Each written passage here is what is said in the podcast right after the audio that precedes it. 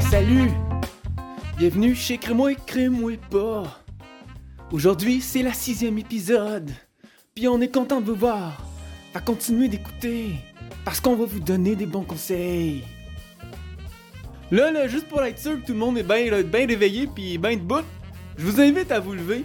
Faites des petits étirements. Faites 5-6 push-ups. Puis euh, on va commencer. Des mauvaises nouvelles dans la vie. Tout le monde a déjà aussi ça. Le pire là-dedans, c'est que c'est pas tout le monde qui réagit de la même manière. Par exemple, hein, il y a des personnes qui, eux autres, ben, ils vont broyer leur vie, puis d'autres, ben, ils vont péter une sale coche, puis ils vont sacrer leur camp. Puis toi, comment tu réagis euh, aux mauvaises nouvelles? Comment tu te sens, toi? Peut-être euh, déstabilisé? Peut-être pas, dans le fond. En tout cas, c'est ce qu'on va découvrir aujourd'hui, dans l'épisode. Fait que, lâchez pas d'écouter. Bonjour à tous, bienvenue à Crée-moi, Crée-moi pas. Ici Michel Gaudet. Et bonjour, je m'appelle Charles Porter et nous allons passer une petite demi-heure ensemble euh, dans ce podcast. Et comme ça s'est dit, croyez-nous, croyez-nous pas, mais on espère que les conversations au moins seront intéressantes. Michel. Oui, et on, euh, on veut euh, on veut, comme vous voyez là, Charles en ce moment, si vous n'avez pas remarqué, en tout cas sur la vidéo, on voit un peu la, euh, le drapeau du Québec. Alors, il commence, il commence vraiment à se baigner dans le québécois. Et on va écouter encore euh, Joey dire une expression et Charles va tenter de le dire et tenter d'expliquer c'est quoi dans sa compréhension. En tout cas, comme vous savez, les expressions québécoises sont assez euh, intéressante parfois. Et celui-ci aussi. Alors, j'ai bien hâte d'entendre. Joey, c'est quoi l'expression? Thanks, Charles Michel. Fait que euh, l'expression qu'on a vue la dernière épisode, c'était courir la galipote. Cette semaine, on va avoir une carrément différente. Ça s'appelle être tout nu dans la rue. À vous, Charles Michel.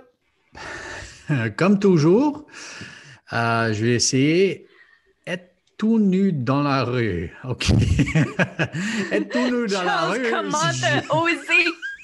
T'as osé parler de personnes nues sur le podcast? oh, tu sais, j'ai grandi en Europe. J'ai grandi dans les années 80. Si tu allais à la plage, la moitié des femmes étaient. Oh, mon papa, on ne pouvait pas aller à la plage parce que tout le monde était nu. Et papa ne voulait pas qu'on voit ça tout le temps parce que pour un jeune, c'était un peu trop, disons. Donc, je comprends les mots je comprends les mots, mais j'ai beaucoup de mémoire de la plage comme petit enfant, comme jeune garçon de 7-8 ans, et je venais des États-Unis très conservatif, et donc pour moi, c'était plus que j'imaginais. Euh, mais qu'est-ce que ça veut dire être tout nu dans la rue? Alors, être tout nu dans la rue, ça veut dire être démuni, d'avoir tout perdu. Euh, c'est d'être au hmm. dépourvu dans le fond. Et, je ne sais pas si tu as déjà eu un rêve de même. Il y a beaucoup de gens qui ont des rêves que, euh, qui sont tout nus, mais en public, soit qu'ils sont à l'école ou au magasin ou peu importe. Puis là, tout le monde les regarde. Est-ce que tu as déjà eu un rêve comme ça, Charles? OK, oui. Je pense que tout garçon. J'ai parlé ça avec ma femme, elle ne savait pas que c'était une réalité. Mais je ne sais pas où ça vient, mais tout garçon que je connais a eu un rêve d'être dans son caleçon à l'école. Et seulement son mm-hmm. caleçon. Et je ne sais pas pourquoi, mais je pense qu'on a tous eu ce rêve d'être pas complètement nu peut-être, mais avec seulement mon caleçon. Ah, mm-hmm. Mais être tout nu dans la rue, ça veut dire tout perdre. Tout perdre. Oui, oui. Et je pense que ça, ça nous emmène encore dans notre conversation d'anxiété, parce qu'il y a mm-hmm. beaucoup de gens en ce moment, ils ont ou bien ils ont tout perdu, ou mm-hmm. bien je pense que la peur, la peur, la peur la plus forte, c'est que je vais tout perdre. Quand on a une anxiété et une incertitude sur l'avenir, on a, a constamment peur de tout perdre.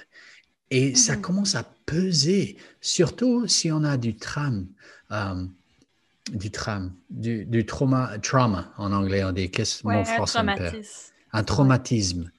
Euh, surtout avec les mauvaises nouvelles. Mhm.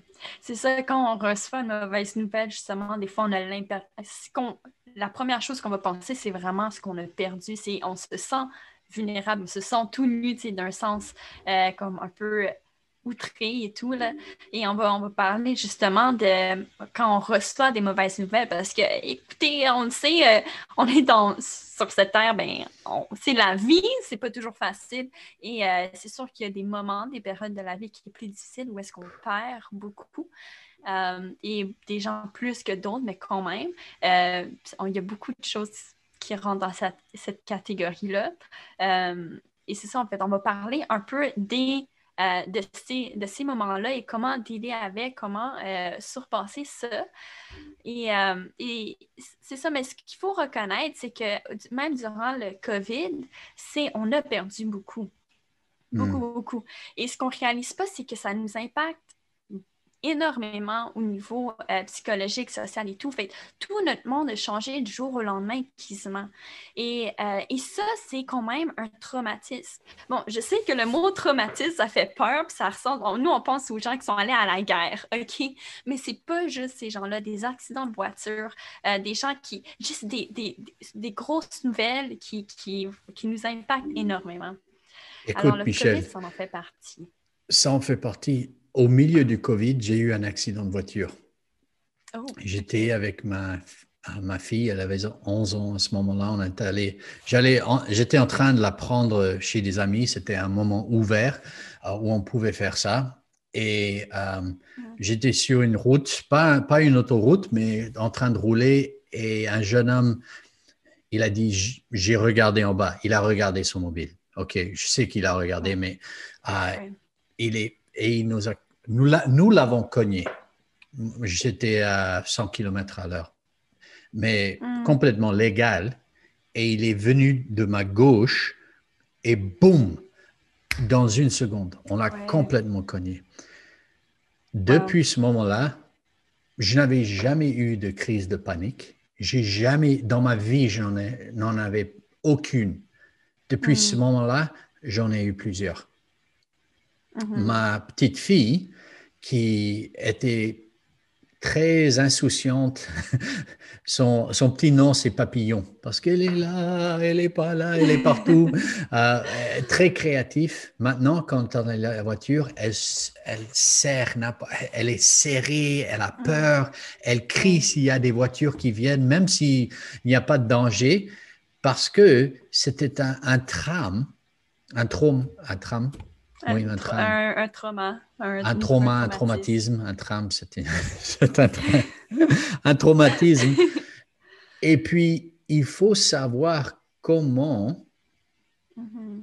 euh, approcher ces, ces, trucs traumatiques. Et je pense que dans l'année qui vient, dans les deux années qui viennent, quand on se sort du, du COVID, ça sera très important d'avoir des outils pratique pour se sortir euh, du traumatisme ou d'une expression, euh, d'une situation traumatique.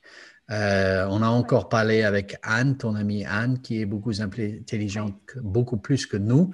Peut-être que nous pourrions écouter l'interview. Oui. Je vais vous parler du trouble du stress post-traumatique. C'est pas tout le monde qui va développer un trouble du stress post-traumatique après avoir fait face à un événement traumatique, mais beaucoup de personnes vont devoir faire face à un événement traumatique à un moment donné ou à un autre dans leur vie. Euh, quand on développe un trouble du stress post-traumatique, il faut savoir qu'on a des réactions qui sont normales face à une situation qui est anormale, puis que notre euh, cerveau, il tente de digérer l'événement traumatique. face à cet événement-là, il peut y avoir trois réactions possibles, soit de fuir, de combattre ou de figer puis figer, ça nous permet de, pendant un moment, mieux analyser la situation pour ensuite décider comment on y fait face, puis de fuir ou de combattre. Fait que figer, c'est normal, puis il ne faut pas se sentir, il ne faut pas se blâmer pour ça, d'avoir figé, puis de j'ai pas réussi à réagir tout de suite. Ah, je dois t'avouer, Michel, que avouer que j'avais un traumatisme, c'était mm. difficile parce que je suis garçon, je suis homme et ça ne doit pas m'influencer. Mais la réalité, c'est que on a des traumatismes. J'ai vécu pour 13 ans en Afrique, plus ou moins. Et on a eu un accident là aussi. Et j'ai visité un conseiller et il m'a expliqué qu'un tram, le, le, un tram, une, un épisode traumatique, le, la raison que ça reste, c'est que la mémoire est figée dans la mémoire de court terme et pas à long terme. Donc, c'est pour ça qu'une personne qui a expérimenté quelque chose comme ça, chaque fois qu'ils en parlent, ils pleurent ou les mhm. sentiments reviennent. Et la différence, c'est que une personne qui a, qui a bien géré ça, ils ont mis cette mémoire dans le long terme. Donc, ils peuvent évaluer cette mémoire. Mais une mémoire qui est à court terme ne peut pas être évaluée parce que les sentiments sont toujours là. Donc, ce que j'ai fait avec lui, euh, une procédure super intéressante, ça s'appelle... Euh, Oh, je vais m'en souvenir. Mais il, m'a mis deux, deux, petits trucs dans la main qui faisaient des impulses d'électricité. Boum, boum, gauche, droite, mhm. gauche, droite. Et puis il m'a dit de fermer les yeux et de parler de l'expérience. Pas de mes, mes émotions, mais de l'expérience.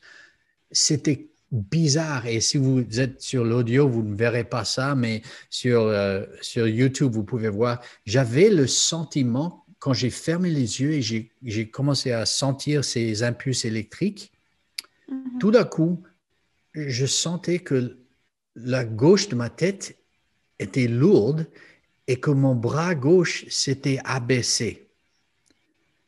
Et je parlais du tram comme ça. De, comme, et quand j'ai ouvert les yeux, mes mains étaient à mhm. côté les uns des autres et je n'avais pas bougé. C'était tellement bizarre. Et j'ai fait trois sessions de ça. Et à la fin, quand je fermais les yeux, mes mains, j'avais toujours le sentiment que mes mains étaient ensemble. Et il m'a dit, c'est parce que tu as déménagé, si tu veux, cette mémoire de court terme en long terme. Donc, les émotions sont élevées, enlevées de la mémoire mm. de la même façon qu'ils étaient. Parce que euh, comme a dit, notre cerveau a de la misère à catégoriser. Donc, qu'est-ce qu'on fait? Tes pensées? Euh, oui. mais c'est ça, je pense que Anne en a, en a parlé un peu, là, le fait que le cerveau, ça prend du temps vraiment à, replacer cet événement-là. Puis je pense que la première chose, c'est vraiment pas se condamner, là, comme hmm, on, a, parlé, parce que c'est normal, c'est une, normal de vivre ça. Euh, puis c'est sûr que ça, ça amène beaucoup de vulnérabilité, du sens qu'on se sent impuissant, on, n'a pas le contrôle comme qu'on voudrait. Euh, je pense que chaque être humain, on aime ça avoir le contrôle du sens que, on a un cerveau et c'est pour ça qu'on fait plein de choses. Mais euh, à pas avoir le contrôle sur ses pensées, sur nos réactions, ça fait assez peur. Mais, mais c'est de, c'est de normaliser la chose et commencer à bâtir là-dessus. en fait, ben, si vous avez écouté les autres épisodes, tout ça, ça rentre aussi en compte, du sens de revenir à la, réalité, se rappeler c'est quoi, se refonder. Toutes ces choses-là, ça en fait partie. Alors, je vous encourage à écouter les autres épisodes si vous ne l'avez pas fait. Euh, en réalité, c'est une histoire d'ours, non? Qui revient. Mais l'histoire, ce que j'ai trouvé dans mon expérience, c'est que je ne pouvais pas contrôler quand l'ours revient. Mhm. Normalement, la situation, euh, je sais que je vais avoir de l'anxiété si je prends un test à l'école, par exemple. Mais ce sentiment d'être bouleversé par l'anxiété à cause d'un un traumatisme, eh, ça vient de nulle part. Je peux être là. Hier matin, j'ai reçu un email et tout d'un coup, je suis complètement dans l'histoire d'ours. Je ne sais pas d'où ça vient et j'ai dû vraiment respirer. Et puis, je me suis retourné aux histoires qu'on a remplacées euh, pendant les épisodes euh, précédents de mon identité et de qui je suis et que je suis aimé et que je suis, je fais partie des personnes normales, si vous voulez. Euh, et je sais que pour moi, à un moment donné aussi, euh, c'est par rapport à l'anxiété et tout, et euh, les attaques de panique, parce que Charles, tu en as parlé, que toi aussi, tu as commencé à avoir des, attaques de panique à, partir vraiment de, de l'accident et tout. Euh, et je pense, moi, je vais juste raconter une histoire. moi, quand j'ai commencé à travailler, tout, en tout cas, une fois de ma vie, j'avais vraiment coupé mon côté social. Et ça, ça moi, je suis quelqu'un, j'ai besoin d'être connectée parce que si je ne suis pas connectée avec les gens constamment, c'est comme j'oublie comment connecter avec les gens et ça hmm. m'emmène l'anxiété. Et euh, ça, j'ai réalisé. Mais j'ai découvert, je ne suis pas la seule. Mais, euh, mais c'est ça, je sais que durant, euh, avec le COVID, ça va être difficile pour moi de, OK, là, reconnecter avec les gens. Et, mais c'est ça, fait à un moment donné à l'école, je, je, connaissais beaucoup de gens à l'école.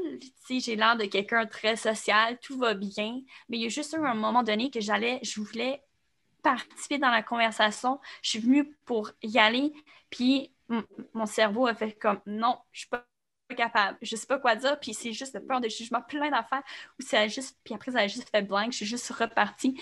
Et là, c'est ça, et là, je commençais une, une attaque de panique. En fait, c'était à ce moment-là. Et euh, alors, c'est ça, et je pense qu'il y a, je pense beaucoup de gens vont vivre ces, euh, ces choses-là. Mhm. Et c'est ça, c'est désagréable. Mais on va, on va écouter Mimi qui en parle de l'attaque de panique euh, pour expliquer c'est quoi et, et, et avoir son point de vue là-dessus. Alors, on va l'écouter euh, tout de suite. Le trouble panique, qui est associé aux attaques de panique. Donc, dans le fond, une attaque de panique, n'importe qui peut en faire une. Mais quand tu commences à avoir peur de faire des attaques de panique parce que tu en as déjà fait, puis que tu en viens à éviter des choses parce que tu as fait une attaque de panique, parce que tu as peur de faire une attaque de panique, là, tu développes un trouble panique. C'est ça. Comme je dis, tout le monde peut en faire une. Et euh, souvent, quand tu en as fait une, tu le sais parce que c'est vraiment, vraiment intense, vraiment, vraiment désagréable. Et, euh, il y a beaucoup de gens qui vont aller à l'hôpital en, se plaignant puis en disant qu'ils ont des comme ils sont en train de faire une attaque cardiaque, puis qu'on va réaliser dans le fond qu'ils ont fait une attaque de panique c'est associé avec comme l'idée que tu vas. Souvent, les gens vont se dire Je vais mourir, je suis en train de mourir parce que ton, ton cœur débat, tu n'es plus capable de respirer, tu n'es plus capable de reprendre ton souffle. tu as l'impression que, ben, que tu vas mourir, puis que rien que tu peux faire, ça ne va pas partir. C'est vraiment, tu es pris dans ça. Euh, plus rationnellement, c'est vraiment comme ça devient vraiment gros. Puis c'est très épuisant parce que, ben, parce que ça prend beaucoup d'énergie, tu as l'impression que tu vas mourir, ton corps réagit vraiment fortement, puis ta tête aussi, donc autant physiquement qu'émotionnellement, souvent, c'est associé à une grande fatigue. Une peur d'en faire parce que c'est vraiment désagréable. Souvent, quand tu en fais une, en effet, tu as peur d'en faire parce que c'est vraiment pas agréable. Puis, tu perds le contrôle de ton corps un peu, donc c'est peurant de se dire, je pourrais en refaire une autre, je pourrais reperdre le contrôle encore. Mais souvent, les gens vont, tu sais, ça va arriver qu'on en fasse puis qu'on ne va pas nécessairement en refaire d'autres ou développer un trouble panique. Mais pour les gens qui en ont fait, ça peut, ça peut arriver parfois. Oui, merci Mimi pour euh, l'information. Euh, les attaques de panique pour c'est vraiment désagréable, comme Inia l'a dit, euh, mais il y a possibilité de contrôler ça, de s'améliorer de jour en jour.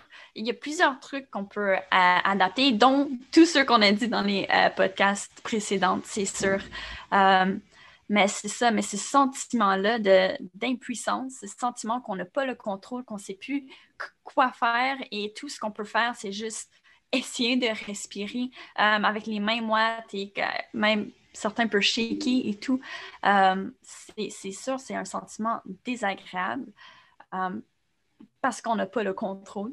Et, et en fait, il y a plusieurs choses, même la drogue, les, gens, les addictions, c'est la même chose. Où est-ce que tu n'as pas le contrôle de. Mais c'est vraiment pas par pas qu'on va, qu'on va. les petits pas qu'on va prendre. Et et c'est ça. Et Charles, tu parlais un peu de, de, tantôt, tu me parlais un peu de comment comme réassocier les expériences passées, qui serait vraiment intéressant parce que les expériences passées, surtout de, notre enfance, ça nous impacte. Souvent, on ne le reconnaît pas. Souvent, un psychologue va nous aider à prendre conscience de cette chose, mais c'est vraiment, chaque personne, on est humain, notre cerveau fonctionne de même, notre corps fonctionne de même. Les expériences passées vont vraiment amener des sentiments, amener euh, des réactions et tout. Alors, Charles, c'est quoi donc que tu voulais dire? Oui, parce que je suis un peu geek, on dit en anglais. J'adore lire et écouter. Et la recherche sur la mémoire est puissante. Parce que sais-tu, Michel, que chaque fois que tu accèdes à la mémoire dans ton cerveau, tu la changes. Donc, ce que tu te rappelles d'il y a cinq ans, si tu t'en es pas rappelé, tu vas la perdre un petit peu. Mais si tu t'en rappelles chaque jour, cette histoire va changer. L'ours va changer. Et l'ours que tu te rappelles n'est pas l'ours qui a commencé. Et c'est incroyable, la recherche montre, ils ont fait des interviews avec les gens après euh, à, New York, après le 11 septembre et les attaques. Et, et, ils les ont enregistrés un mois, un an plus tard. Ils leur demandaient où étais-tu et ils changeaient de location, ils changeaient de hmm. mémoire, mais après un an, ils étaient certains qu'ils se rappelaient correctement.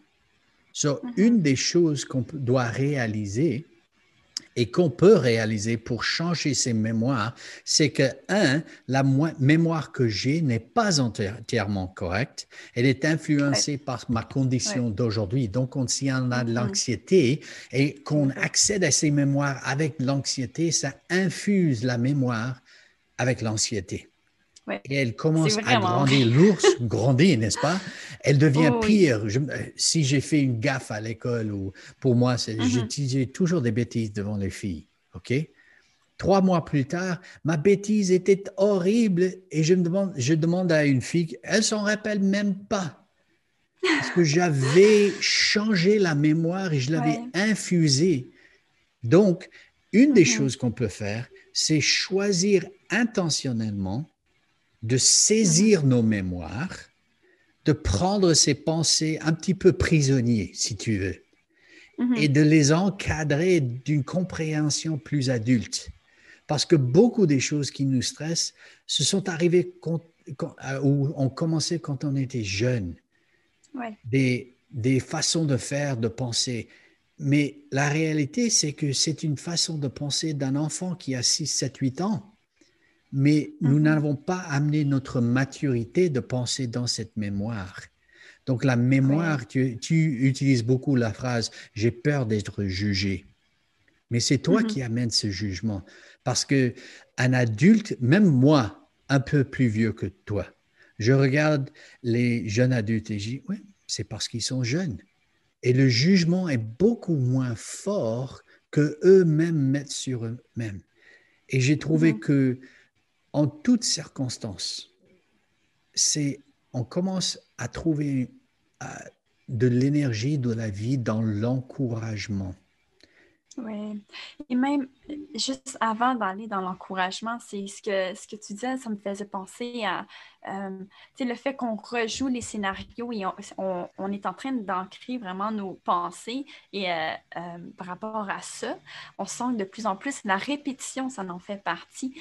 Souvent, on va dire, ah, comme quelqu'un qui dit comme, ah, moi, je suis poche ou je suis laid. Puis même si c'est pour niaiser, le fait de toujours répéter, c'est, tu le crois de plus en plus quand même. Et c'est vraiment, c'est vraiment intéressant parce que, en fait, je ne sais pas si vous avez déjà fait ça, mais raconter, parler d'une histoire de votre enfance avec euh, un frère ou une sœur. Et on ne sait pas tout à fait la même chose. Il y en a des fois, c'est. Euh, en tout cas, c'est pas la même chose. C'est ça. Mais c'est la force à, à, répéter, même notre perception de nous-mêmes, la perception d'une situation ou de quelqu'un, peu importe, le fait qu'on se le répète, que si on se répète toujours des choses négatives, on va plus, en plus rapidement penser négativement pour cette situation et d'autres situations. Alors, la répétition, c'est il faut prêter attention. Et moi, ce que, ce que j'ai commencé à faire comme pour ma vie, quand j'ai vraiment commencé à travailler sur mon estime de soi, c'est de me répéter les bonnes choses envers moi-même. Alors, à hmm. place de dire comme ah, je suis pas fière de moi, ah, je suis laide, j'aime pas, je m'aime pas, euh, j'aimerais comme tu sais, j'aime pas mon corps, j'aime pas ma face, peu importe. À la place de dire ça, j'ai commencé à dire le contraire. C'était pas facile au début. J'ai eu euh, des gens qui m'ont aidé puis à me mettre devant un miroir puis dire dis que t'es belle. moi, je suis comme!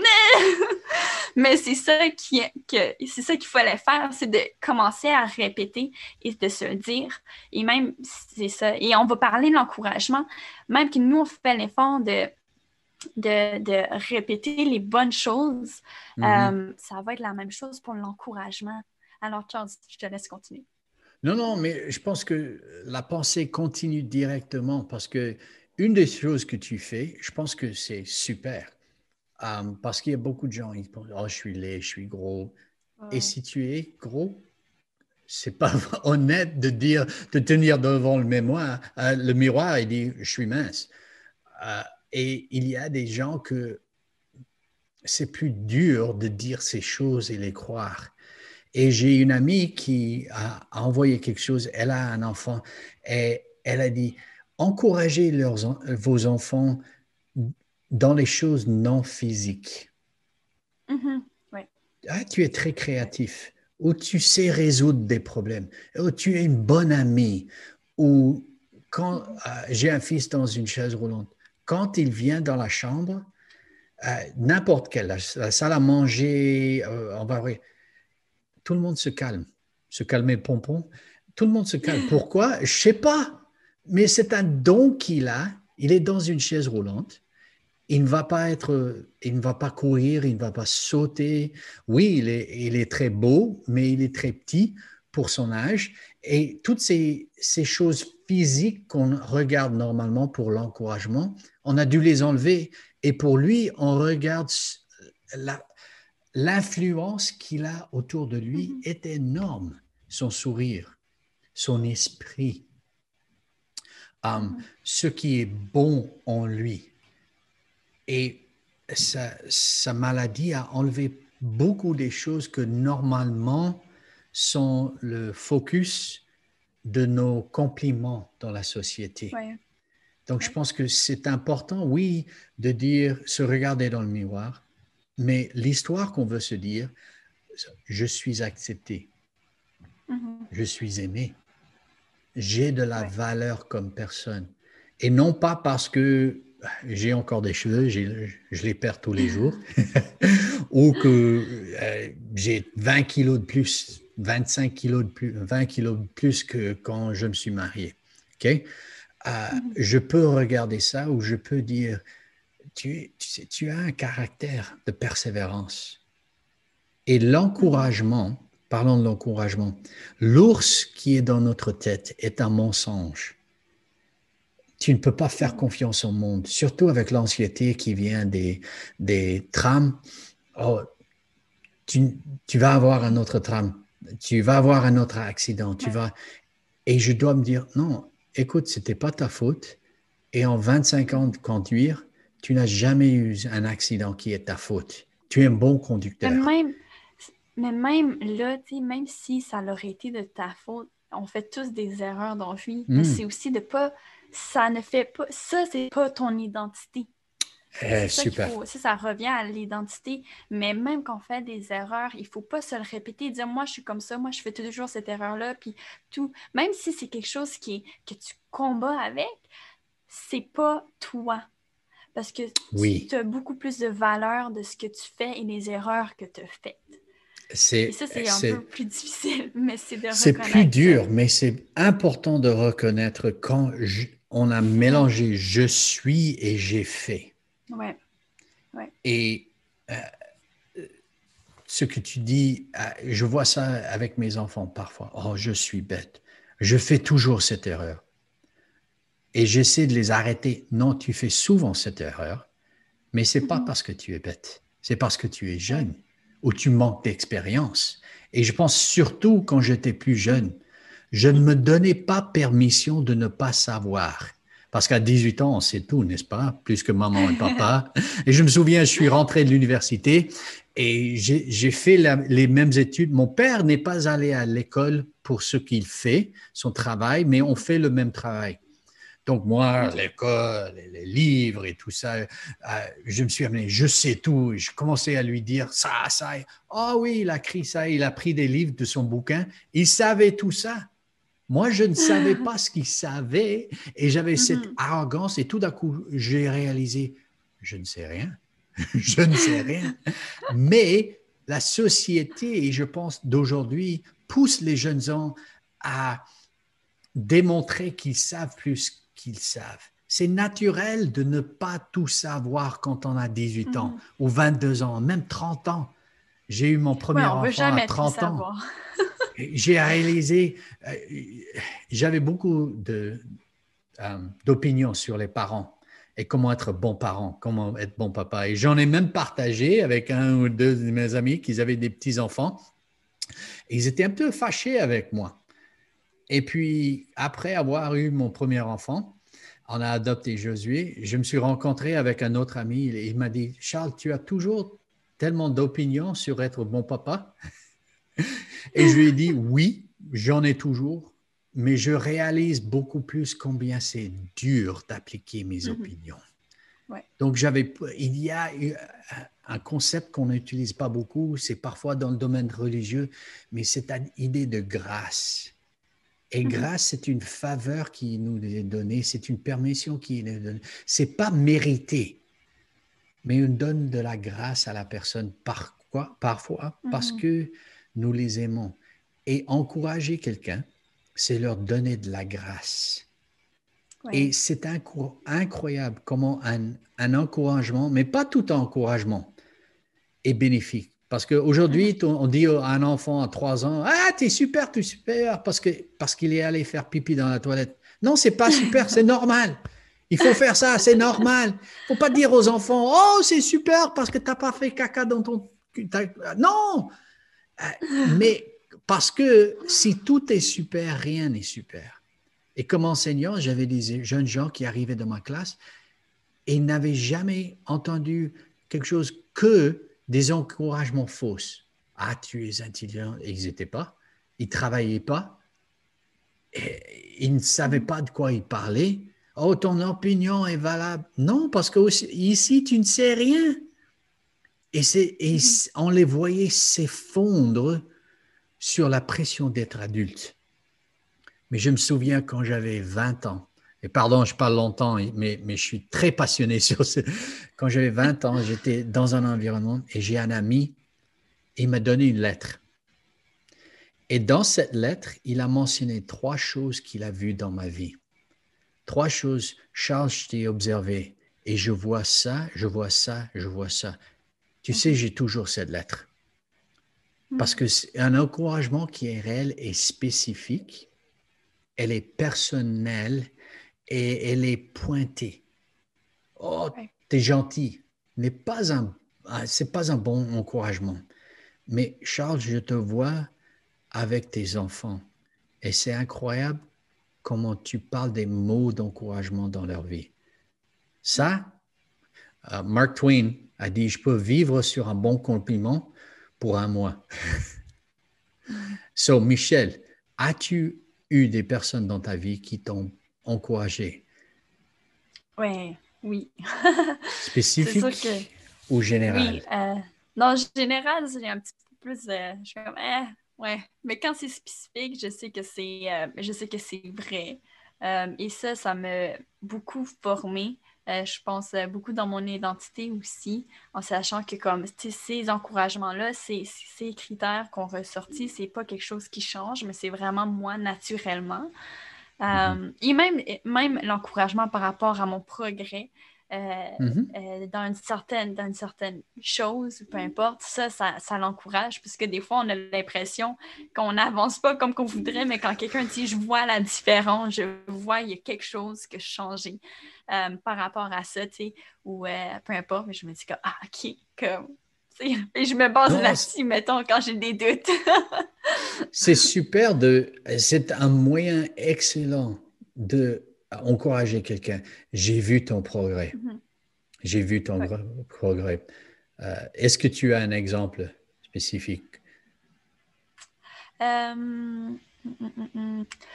Ou- Oui, oui, j'ai un exemple. Je pense euh, par rapport à, comme essayer de, de parler ouvertement et me rapprocher vraiment de, de ma famille, tu sais, parce que surtout à l'adolescence, on est plus indépendant et tout. Hmm. Et euh, j'ai comme perdu un peu ce côté de, de, de m'ouvrir et parler honnêtement. Fait j'ai travaillé là-dessus et j'ai eu ma soeur qui me dit euh, qu'elle est fière de moi parce que je me suis ouvert, j'ai parlé honnêtement.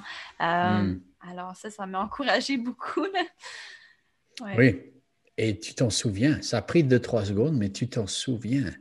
La plupart des encouragements, je ne m'en souviens pas, mais quelque chose de très spécifique, très personnel et très pointé euh, peut remplacer ces histoires d'anxiété. Mhm. Quand je pense, non, Charles, tu, tu es bête, tu es stupide, tu es, mal poli ou je sais pas quoi, je me rappelle des encouragements spécifiques. Et je pense que on a débordé un petit peu de notre temps aujourd'hui, Ouais. mais on veut Ouais. vous encourager aujourd'hui. Mhm. Trouvez quelqu'un et encouragez-les. Trouvez quelque chose de spécifique que vous pouvez voir en eux et parlez des mots. S'ils sont beaux, ok, mais un jour, peut-être ils ne seront pas aussi beaux, ils sont, sont Oui, comme moi en train d'être chauds. mais quelque chose qui reflète leur caractère ou qui reflète un changement peut-être très puissant. Mhm. Et tu voulais ajouter? Oui, je veux ajouter euh, un petit astuce quand même assez comique de Anne. Ça prend écoutez pendant 20 secondes, vous allez savoir c'est quoi. Quand un cerveau interprète une situation de danger, il va y avoir une activation du système nerveux sympathique, euh, donc euh, une sécrétion d'hormones de stress, puis une réponse de stress dans le corps, des sensations physiques. Euh, pour se calmer, la première chose à faire, c'est de reconnaître les sensations physiques du stress pour savoir qu'on est stressé. Si on ne sait, pas, on va juste comme accumuler le stress tout le temps.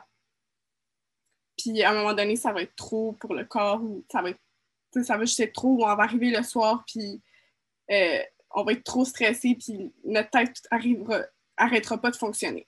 Donc, la première chose, reconnaître les sensations physiques du stress pour savoir qu'on est stressé.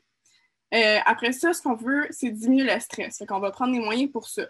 Là, comme j'ai dit, euh, le cerveau, il a activé le système nerveux sympathique pour le stress. Donc, ce que nous autres, on veut, c'est euh, activer le système nerveux parasympathique qui, lui, va arrêter la réponse du stress. Une des façons de faire ça, euh, c'est la respiration diaphragmatique. Fait que dans le fond, c'est de respirer en gonflant le ventre le plus qu'on peut sans utiliser notre. euh, sans que la poitrine elle monte. C'est seulement le ventre. Puis ça, ça va faire en sorte que ça va étirer le diaphragme, qui est le muscle qui est en dessous des poumons. Puis quand euh, le diaphragme va être étiré, ça va déclencher, euh, ça va activer le système nerveux parasympathique. Comment on fait cette respiration-là? Euh, on va inspirer par le nez pendant 3 à 5 secondes. Fait que c'est d'inspirer vraiment lentement jusqu'à ce que le ventre soit gonflé. Puis après ça, on va expirer par la bouche pendant 3 à 5 secondes encore une fois. Puis on va faire ça plusieurs fois. Ça peut être de 3 à 5 minutes. Puis euh, c'est recommandé de le faire deux fois par jour, même quand on n'est pas stressé. C'est de se pratiquer à le faire tout le temps. Comme ça, quand le stress va arriver, quand il va y avoir une grosse vague d'anxiété, euh, de faire la respiration, là, ça va être plus facile de se calmer si on l'a déjà pratiqué tout le temps, puis notre corps va être habitué de le faire. Une autre façon, ça, va être, ça peut être de rire ou de danser, ce qui va amener à une sécrétion de plusieurs hormones, dont la sérotonine, qui est l'hormone du bien-être. Puis de rire ou de danser, ça envoie un message au cerveau qu'on n'est pas en danger. Parce que quand on est en danger, euh, ben, on ne va pas se mettre à rire ni à danser devant le danger, on va réagir d'une autre façon avec la réponse de stress. Alors, rire et danser, c'est une chose qui aide, OK? Alors, je sais qu'on est euh, distanciation sociale et tout, puis euh, on est toujours occupé, mais rire et danser, mettez-le pas de côté. Oui, Charles, il pourrait nous montrer ses mouvements euh, Euh, exceptionnels. si je danse, tu vas rire. mais si c'est je ça danse, qu'il tu faut. vas rire. OK, Il faut danser regardez. et rire. On va regarder ça, c'est horrible. On va faire la fête. Donc, encouragez quelqu'un cette semaine. Envoyez-nous des encouragements parce qu'on en a besoin. Oui. Dans cette Oui, saison, on a a encore besoin. deux épisodes. Partagez ces épisodes et comment est-ce que les gens peuvent nous contacter aujourd'hui, Michel? Oui, on a notre, euh, nos réseaux sociaux, on a Instagram, on a Facebook, c'est crée-moi, crée-moi pas. Euh, on a euh, notre email que vous pouvez nous écrire, c'est cmcmpa, P-A-S-A, commercial, gmail.com. On veut entendre vos nouvelles, votre feedback, comment que ça, le- les choses que vous avez appliquées, on veut entendre ça, puis voir c'est quoi la différence qu'il y a eu dans votre vie. Euh, également, on voulait euh, vraiment vous offrir quelque chose de plus si vous avez, euh, si vous ressentez que vous voulez aller plus loin dans ce sujet et découvrir par rapport à votre vie et gérer toutes ces choses-là. On, on, vous offre Isabelle Joret, qui est consultante en relation d'aide. Elle est très hâte de, de, parler avec vous. Alors, n'hésitez pas à la contacter. Ces informations sont ici-bas. Et on veut remercier une belle... Oui, sur YouTube, sinon ça va être écrit. Là. On veut remercier une très belle équipe, Jonathan dans la production. Jeremiah dans les réseaux sociaux. Richemont euh, qui nous envoie des pensées positives, qui continue à prier pour nous et pour vous. Et ce podcast n'aurait pas été possible sans Joey et ses idées complètement fous que je ne comprends pas. Mais il m'aide à vivre ici au Québec. Joey, merci pour tes, euh, tes contributions. Et puis, mm-hmm. à la prochaine. à la prochaine. si vous nous croyez ou ne croyez pas, ne vous trouvez pas nu dans la rue? Ben oui, garde, t'es encore moins. Vous êtes pogné avec moi au début, puis en plus à la fin. Ça n'a pas d'allure, hein? Que ça a l'air que notre sixième épisode attire déjà à sa fin. L'expression québécoise qu'on a vue aujourd'hui, c'était être tenue dans la rue. Pis ça, c'était quand même assez drôle de voir Charles essayer de la dire, faut bien le dire. L'expression qu'on va voir la prochaine fois, notre prochain épisode, ça va être frapper son Waterloo. Alors, c'est tout pour moi. C'est pas mal tout pour le podcast. Merci pour votre écoute. À la prochaine!